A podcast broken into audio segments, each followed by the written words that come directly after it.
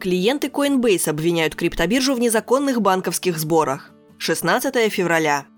Клиенты популярной американской криптовалютной площадки Coinbase жалуются на несанкционированное списание средств с их банковских счетов со стороны биржи и операторов цифровых кошельков.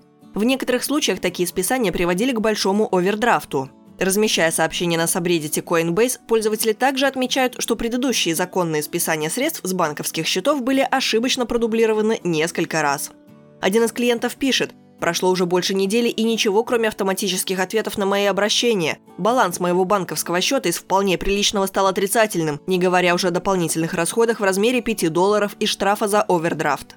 Позже представители Coinbase в своем официальном твиттер-блоге сообщили, что причина ошибочных списаний средств с кредитных и дебетовых карт была установлена.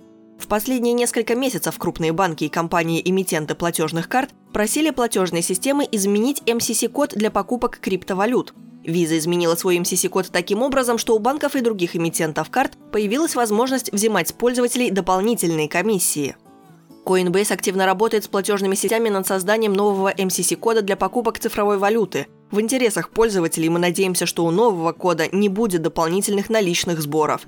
Карты обеспечивают более широкий доступ к цифровой валюте, нежели банковские счета, сообщает площадка в своем Твиттер.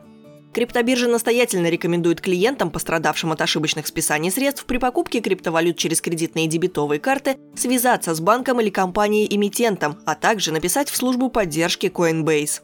Однако клиенты продолжают жаловаться, теперь уже на то, что поддержка работает не на должном уровне. Так, пользователь с никнеймом BitLamberg пишет я связался с моим банком, они сказали обратиться в Coinbase по поводу проблемы. Затем Coinbase говорит, что поддержка по электронной почте, хотя тот электронный адрес больше не активен. Я звоню в поддержку, они говорят мне, что отправят мне e-mail, чтобы я мог представить скриншот. Но e-mail все нет.